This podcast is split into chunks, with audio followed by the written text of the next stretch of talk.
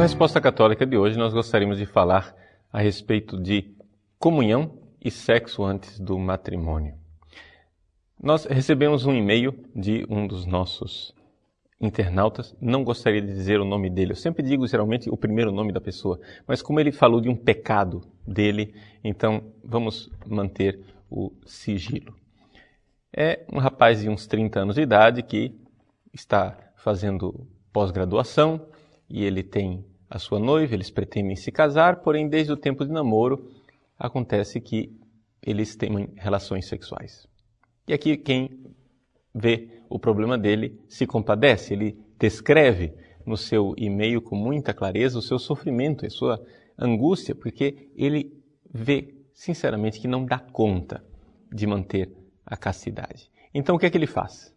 Ele se confessa, mas não comunga e faz simplesmente a comunhão espiritual. O que dizer para esta pessoa? Bom, em primeiro lugar, veja, vamos já desde o início esclarecer os fatos. Uma pessoa que vive constantemente num pecado e não tem um propósito de abandonar esse pecado, não pode também se confessar. Ou seja, não é somente que ela não pode comungar, ela não pode se confessar, não pode receber a absolvição. Claro que você pode procurar um padre para se aconselhar, pode procurar um padre para fazer direção espiritual, mas você não pode receber a absolvição. Por quê? Porque não há validade nesta absolvição. Qual é a matéria necessária para que haja uma absolvição? É necessário que haja um coração contrito, um coração que tem o propósito de não mais pecar. E essa contrição, ou pelo menos a atrição, o propósito de não mais repetir aquele erro, não existe. Então, o que dizer para você concretamente diante dessa situação dramática que você está vivendo? Veja, em primeiro lugar, compreendo perfeitamente é, aquilo que você vive. Por quê? Porque eu já tenho 19 anos de sacerdócio e já atendi tantas pessoas no confessionário. E vejo que é um drama real e concreto. Não, não vou aqui dar uma resposta eh, moralista, dizer que você vai arder no mármore do inferno e boa noite. Nada disso. O que eu tenho para dizer para você é o seguinte: em primeiro lugar, você se escravizou não somente com o sexo. Você está escravo de uma falta de fé. Você não crê na possibilidade da castidade. Esse é o primeiro problema. Ou seja, o principal órgão sexual que nós temos não são os órgãos genitais, mas é o cérebro. E o seu cérebro, que é o órgão da alma, poderíamos dizer assim, é o órgão onde a alma manifesta a sua inteligência, a sua vontade, o seu desejo de Deus. Pois bem, o cérebro ele tem uma parte importante nesta realidade sexual e por isso a fé que a alma tem influencia claramente no corpo. Assim, vamos ser bem completo, é, concretos e sair da teoria. Se você está convicto de que a castidade é impossível, é evidente. Você já está derrotado antes de sair. Este é um dos grandes problemas do mundo no qual nós vivemos. As pessoas não acreditam que a castidade seja possível. E, é claro, Satanás faz de tudo para alardear exatamente esta convicção. Elas não creem na santidade. Não creem que seja possível você realmente, com todas as veras do seu coração, odiar o seu próprio pecado. É isto que a igreja espera de você. A igreja não espera de você que você jamais caia em hipótese, hipótese alguma e que a partir da sua confissão você nunca mais peque. Não. O que a igreja espera de você, o que Deus espera de você, é que você não faça do seu pecado um propósito de vida. Não faça do seu pecado simplesmente uma forma de viver. É como se o filho pródigo, ao ver a comida dos porcos, dissesse: essa é a única saída. A única saída é continuar aqui comendo comida de porco. Veja, um filho pródigo assim jamais irá voltar para casa. É necessário que ele se revolte com aquela comida. É necessário que ele se revolte com a sua situação. É necessário que você, meu filho, enxergue que esta felicidade que você procura na relação sexual é muito pouco feliz. É necessário que você mergulhe no íntimo do seu coração e da sua alma e que enxergue com sinceridade o estado de profunda tristeza na qual você vive.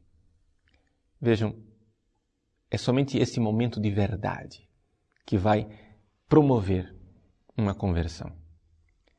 Se nós temos o Evangelho, se nós temos a boa notícia de que Deus é misericórdia, esta boa notícia, ela só pode ser dada se você se der conta da situação péssima, da má notícia, que é o pecado. Vejam, algumas pessoas acham que proclamar o Evangelho é proclamar a misericórdia de Deus, um Deus que é amor e que, portanto, nada é pecado. Acabou, não existe pecado. Os pecados não existem, Deus é lindo, Deus é maravilhoso. Não há nenhum pecado. Mas isso não seria Evangelho. Isso seria um pesadelo. Isso seria uma tragédia. Ou seja, se isto que eu estou fazendo e que está me destruindo por dentro, se estes meus pecados que eu cometo e que vai matando a minha capacidade de desejar as coisas boas, vai me atolando numa tristeza e num vazio cada vez maior. Se isto não é algo que Deus odeia, então esse Deus não me ama. Deu para entender? Porque Deus me ama. Ele só pode odiar o que eu faço para me destruir. E a relação sexual fora do matrimônio, ela é em si mesma destruidora. Por quê? Porque a relação sexual fora do matrimônio, ela faz com que haja no homem um divórcio entre o corpo e a alma. Você vai para a cama, mas a sua alma não se deita naquela cama. Você tem aquela relação sexual, mas você não faz isso com toda a sua alma. Você vai dizer assim: não, padre, que é isso? Eu amo a minha noiva, eu amo a minha namorada. Eu digo para você: isto simplesmente não é verdade. Por quê? Porque com o corpo você está dizendo uma coisa falsa. A relação sexual fora do casamento é uma mentira. Por quê? Porque com o seu corpo você diz: Eu sou todo teu. Depois você se levanta e vai para casa. Ou seja, era mentira. Era faz de conta. Era de mentirinha. Entende o problema? Vocês estão se ferindo mutuamente. Vocês estão se fazendo o mal. Então, a primeira coisa é entender que o pecado é pecado, não simplesmente porque Deus decretou que é pecado, mas o pecado é pecado porque ele me faz mal. O primeiro passo na direção da conversão é esse momento da verdade, esse momento de enxergar que lavagem de porco não é comida para mim, que Pecado não pode ser projeto de vida. E que esta miséria está me fazendo um mal incrível. Deixa eu usar a expressão adequada? Está me fazendo um mal danado. Entende? Ou seja, é algo realmente sem a graça de Deus.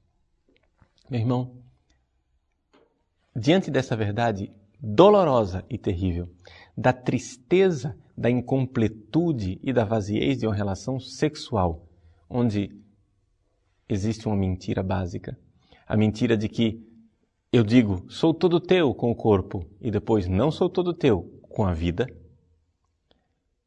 Esta tristeza, isto dilacera o seu coração, isto abala o relacionamento de vocês dois. E não somente isso, ofende a Deus, porque Deus quer o bem de vocês. E quando vocês se destroem, ele só pode ficar triste. Deus fica ofendido porque nos ama. E certamente um pai que ama o filho fica profundamente transtornado ao ver o filho que se faz um mal, um mal danado. Então veja, meu querido, esse é o primeiro passo. Mas existe também um segundo passo. O segundo passo é recordar a bondade do pai. O filho pródigo diz assim: Vou me levantar, porque lá na casa do meu pai até os escravos vivem uma vida melhor do que essa. Eu vou dizer para ele que eu não sou digno desse filho. Eu vou dizer para ele que ele me aceite como escravo. Porque é melhor ser escravo na casa do meu pai do que ser livre nesse inferno que eu mesmo criei. Então veja, aceitar. Aceitar que realmente é possível, com a ajuda de Deus, me levantar do meu pecado e ir para a misericórdia. Irei viver da misericórdia. Vejam, a alternativa não é pecar e ser virtuoso de uma forma que eu não precise mais da misericórdia de Deus. Não é essa a alternativa. Se são essas duas alternativas, você, é claro, está perdido. Se você tem que escolher entre, ah, se eu peco e faço um projeto de vida, ou então, jamais irei pecar, serei um santo, perfeito, impoluto, sem nenhuma mácula. Se são essas duas alternativas, se existem somente esses dois extremos, então é claro, você nunca vai fazer o caminho de volta para casa. Existe um caminho. O caminho é eu chegar e dizer: Veja, eu não sou o filho que nunca saiu de casa puro e totalmente obediente. Mas eu também não sou porco. Vamos para esse caminho. Eu aceito ser escravo. Ou seja, o que é ser escravo na prática, na sua vida real e concreta? Aceitar viver da misericórdia. É aceitar que cada lágrima derramada pelo seu pecado não é em vão. Aceitar viver nesta tensão espiritual de ver o meu pecado e odiá-lo profundamente. Ver o meu pecado e a cada momento jurar: eu não vou fazer disso um projeto de vida. Esta é a última vez que eu caio. Se você fizer isso com seu coração, sinceramente, se você fizer isto falando com a sua noiva, combinando com ela e dizendo vamos sinceramente odiar o pecado, então você pode comungar, sim.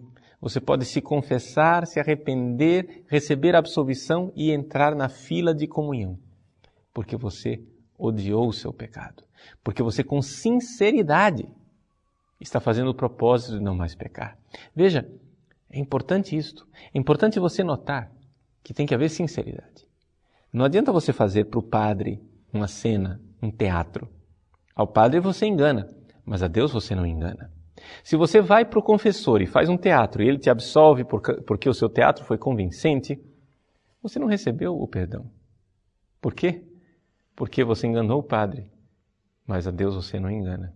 Quem perdoa é o próprio Deus que vê o coração.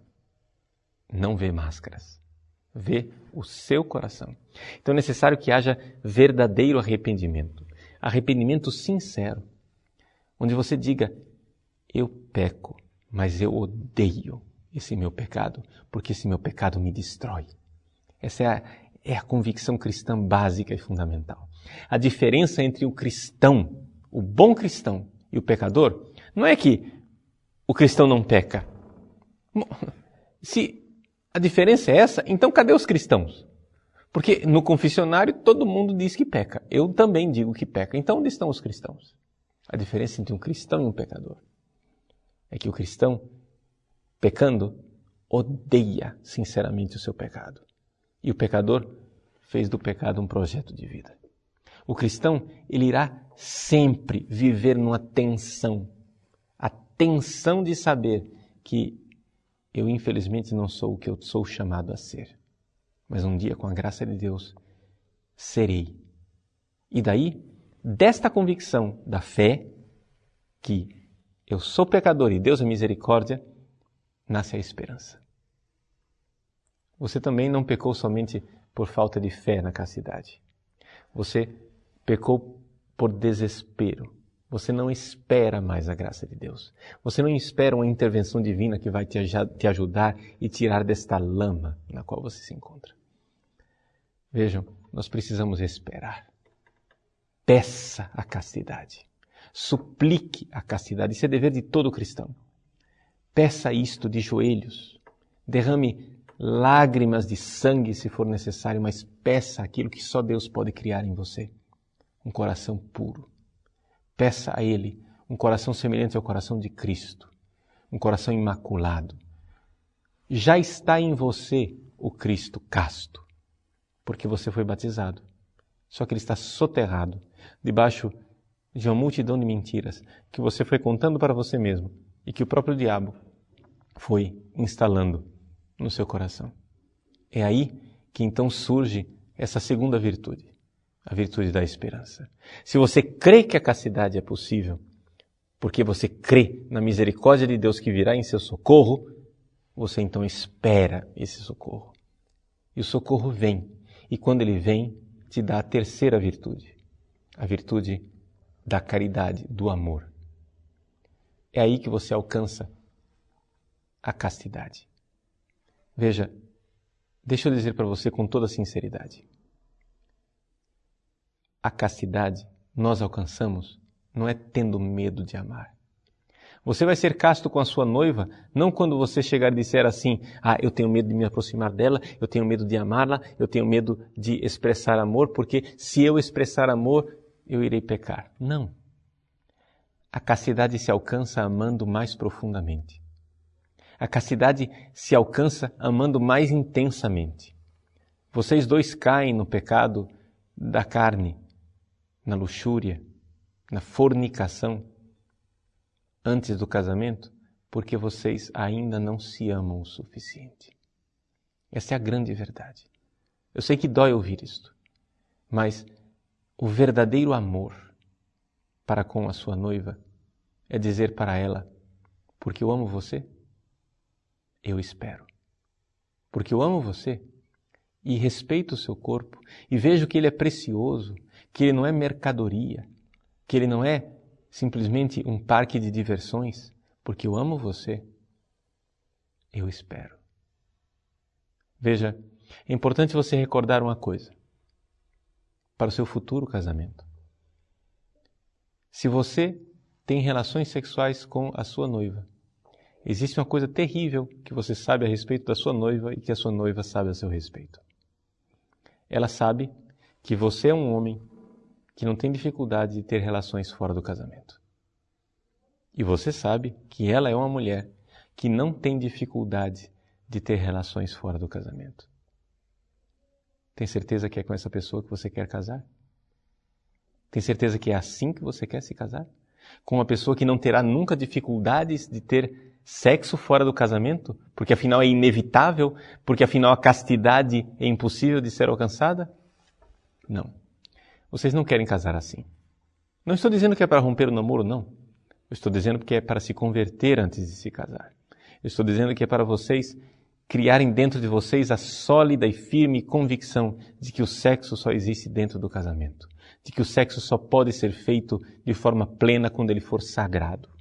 A igreja proíbe o sexo fora do casamento não porque o sexo seja pecado, porque foi criado pelo diabo, mas a igreja proíbe o sexo fora do casamento e diz que o sexo fora do casamento é pecado, porque o sexo é sagrado e só pode ser vivido no matrimônio sagrado, na bênção de Deus.